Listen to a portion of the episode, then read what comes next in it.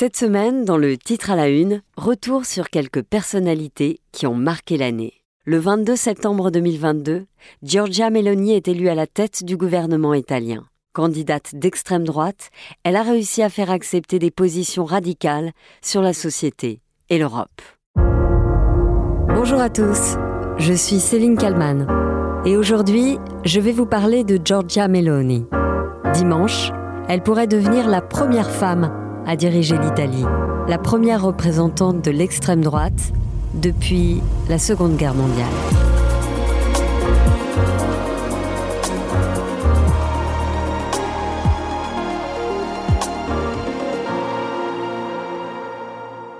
Giorgia Meloni est tombée dans la marmite de la politique quand elle était toute petite. Abandonnée par son père quand elle avait 11 ans, élevée seule par sa mère dans un quartier populaire de Rome. Sa mère est très engagée militante depuis toujours au sein du parti fasciste de l'Alliance nationale. Mais pas question d'orienter sa fille avec ses idées. C'est en tout cas ce qu'elle affirme en 1996. Je n'ai pas voulu endoctriner ma fille parce que je pensais que ce qui plaît aux parents ne plaît pas forcément aux enfants. Et souvent, en réaction face à cela, ils votent pour le camp adverse. Avril 1996. Georgia a 19 ans et elle milite déjà depuis plusieurs années au sein du mouvement post-fasciste de l'époque, MSI. À un journaliste qui fait son portrait à l'époque, elle assume totalement, dans un français presque parfait, son admiration pour l'ancien dictateur italien, Benito Mussolini. Moi, je crois que, Mussolini, c'était un, bon politicien. C'est-à-dire que, que tout ce qu'il a fait, il a fait pour l'Italie. Et on ne le trouve pas, ça, dans les politiciens qu'on a eu dans les derniers 50 ans. À l'époque, l'Alliance nationale, où milite Georgia, est largement plébiscitée par les classes moyennes italiennes. Georgia veut croire à sa chance d'accéder au pouvoir. Ce que j'ai fait pour, euh, pour cette élection, je l'ai fait parce que j'y crois. Et je sais que toutes les personnes qui sont ici et plusieurs d'autres personnes y croient. Donc, euh, si nous perdons, euh, nous gagnerons une autre fois. 26 ans plus tard, à 45 ans, Giorgia Meloni est aux portes du pouvoir en Italie. Quelques mois après la démission du Premier ministre Mario Draghi, elle récolte les fruits de son choix, fait un peu plus tôt, en février 2021. Mario Draghi, ancien gouverneur de la Banque centrale européenne, forme un cabinet d'unité nationale pour sortir l'Italie de la crise sanitaire et économique mais Georgia refuse d'y participer. L'Italie a besoin d'une opposition libre, clame-t-elle alors. Le parti de Giorgia Meloni est le seul à se maintenir dans l'opposition. Et cette fois donc, Georgia est en tête de tous les sondages. La présidente du parti d'extrême droite Fratelli d'Italia, qui veut dire frère d'Italie, est devenue la chef de file d'une coalition de droite, aux côtés des partis de Berlusconi et de Matteo Salvini. Tous deux ont accepté de réserver au vainqueur le poste de Premier ministre.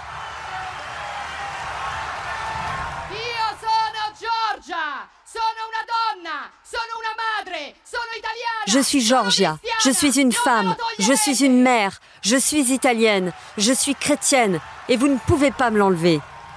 Lors d'un meeting à Rome en 2019, voilà comment Georgia se présente. La vidéo devient virale. Elle est reprise et détournée par des DJ visionnés plus de 12 millions de fois. D'une certaine manière, ceux qui voulaient la moquer l'ont aidée à rayonner encore plus. Sa devise Dieu, patrie, famille.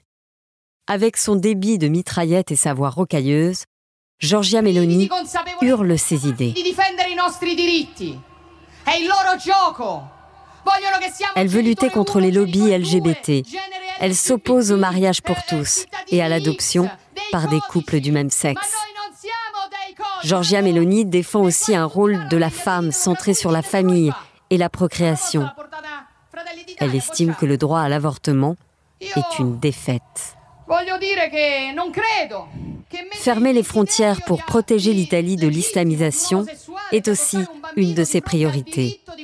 Giorgia Meloni veut renégocier les traités européens pour que Rome reprenne le contrôle de son destin. Ces derniers mois, Giorgia Meloni a tenté de lisser quelque peu son image, notamment sur la scène internationale. Bonjour à tous, je suis Giorgia Meloni, j'ai 45 ans et je suis la présidente de Fratelli d'Italia, le parti politique des conservateurs italiens. Giorgia Meloni s'exprime dans une vidéo en français, mais pas seulement. Buenos días a todos. Soy Giorgia Meloni, tengo 45 años y soy... Morning everyone, I am Giorgia Meloni, I am 45 years old and I am the president of Fratelli d'Italia. Giorgia Meloni veut dédiaboliser son image, veut rassurer l'Europe. C'est pour cette raison qu'elle enregistre le mois dernier une vidéo en quatre langues. Je suis décrite comme un danger pour la démocratie. Assise derrière son bureau, avec un drapeau italien dans le fond. J'ai lu que la victoire de Fratelli d'Italia aux élections de septembre conduirait à un désastre. Il ne faut pas croire ce qui est écrit dans les journaux. Rien de tout cela n'est vrai. Voilà en substance ce que dit Giorgia Meloni. Que voulons-nous pour l'avenir de l'Italie? Nous voulons qu'elle redevienne cette grande notion apprécié dans le monde entier, qui a contribué à la grandeur de l'Europe. Nous sommes euh, des personnes loyales, honnêtes et déterminées. Giorgia Meloni, qui demain pourrait donc devenir la première femme à diriger l'Italie.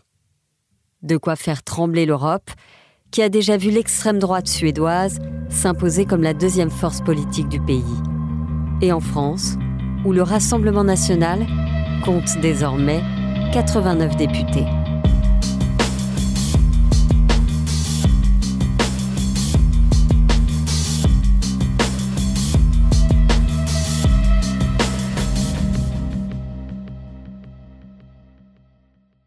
Bonjour Francesco Maselli. Bonjour.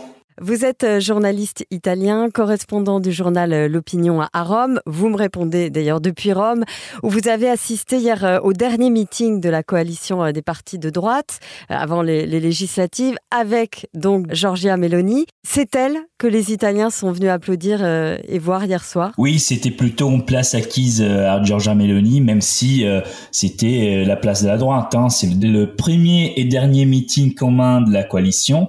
En Italie, on a l'Union des droits Hein. C'est pas comme en France que tous les partis cette partie de l'échiquier politique sont divisés, alors qu'en Italie c'est une coalition. Mais c'est une coalition où ils s'aiment pas trop entre eux. Hein. Il y a beaucoup de rivalités, beaucoup de divergences. Mais hier soir, effectivement, il y avait euh, une place avec Silvio Berlusconi, avec euh, Matteo Salvini et Giorgia Meloni.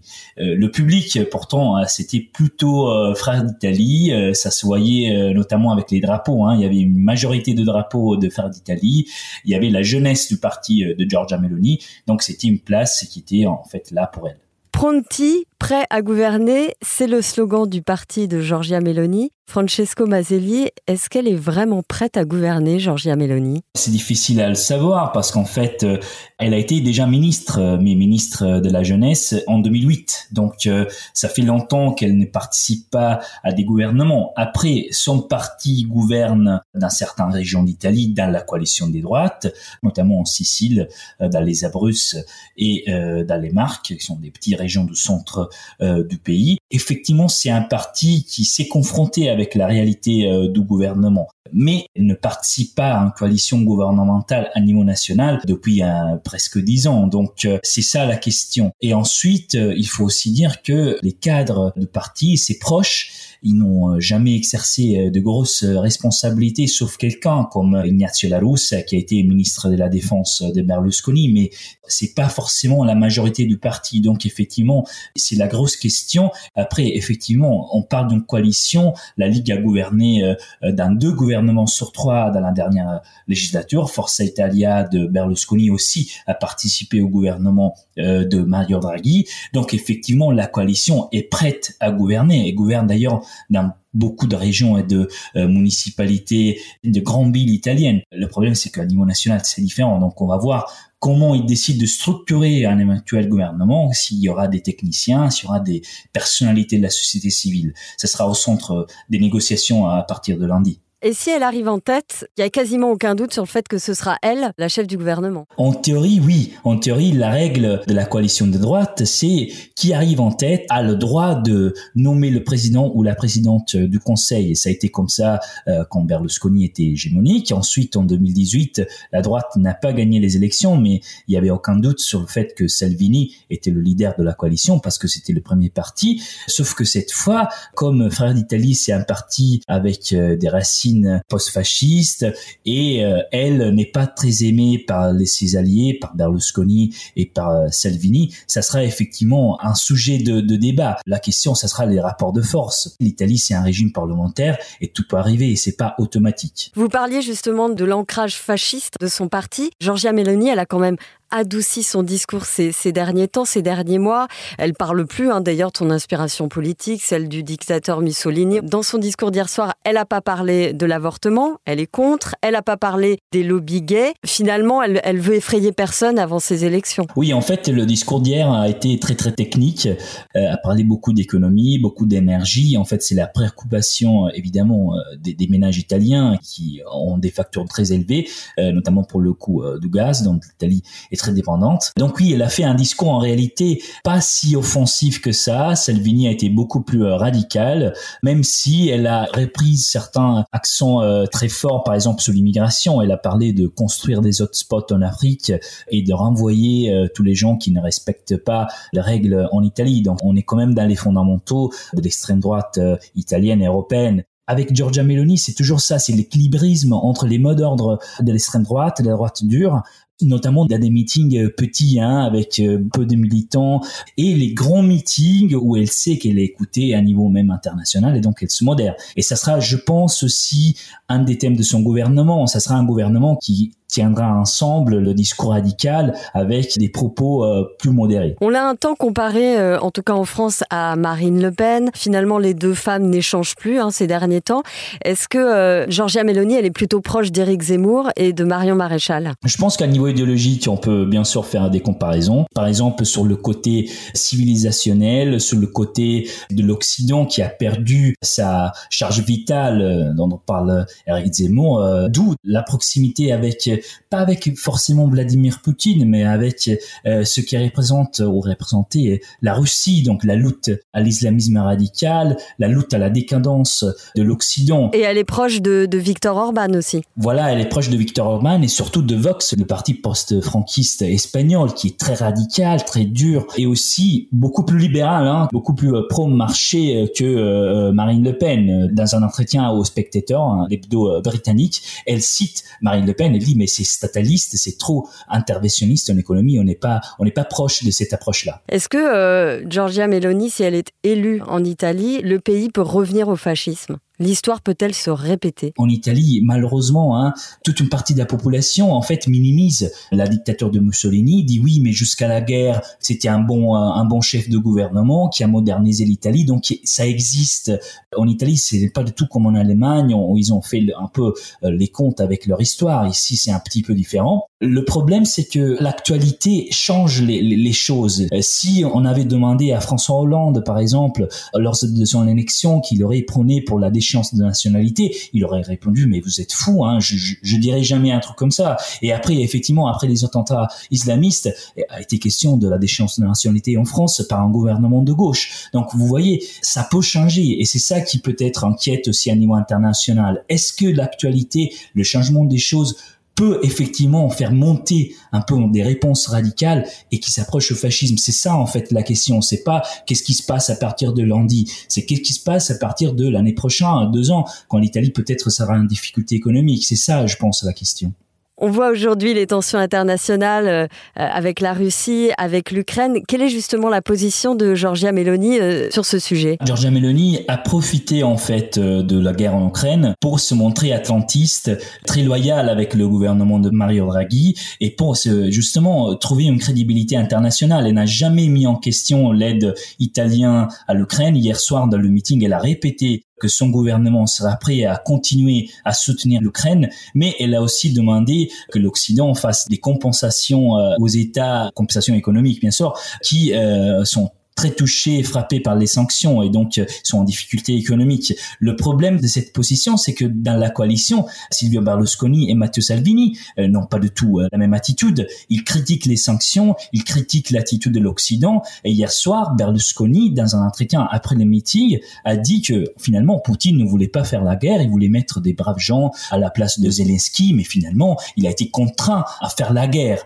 Donc vous voyez, c'est une position complètement différente et ça sera au centre, je pense, des divisions et des négociations à l'intérieur de la coalition et peut-être un sujet euh, qui va porter des tensions à l'interne de l'Italie. Merci beaucoup Francesco Maselli. Je rappelle que vous êtes correspondant du journal L'Opinion euh, à Rome. Merci d'avoir répondu à mes questions pour le titre à la une. J'espère que cet épisode vous a éclairé. N'hésitez pas à vous abonner, à commenter et à écouter tous les autres numéros du titre à la une. J'espère vous retrouver très vite. Moi, je suis là tous les soirs, du lundi au vendredi.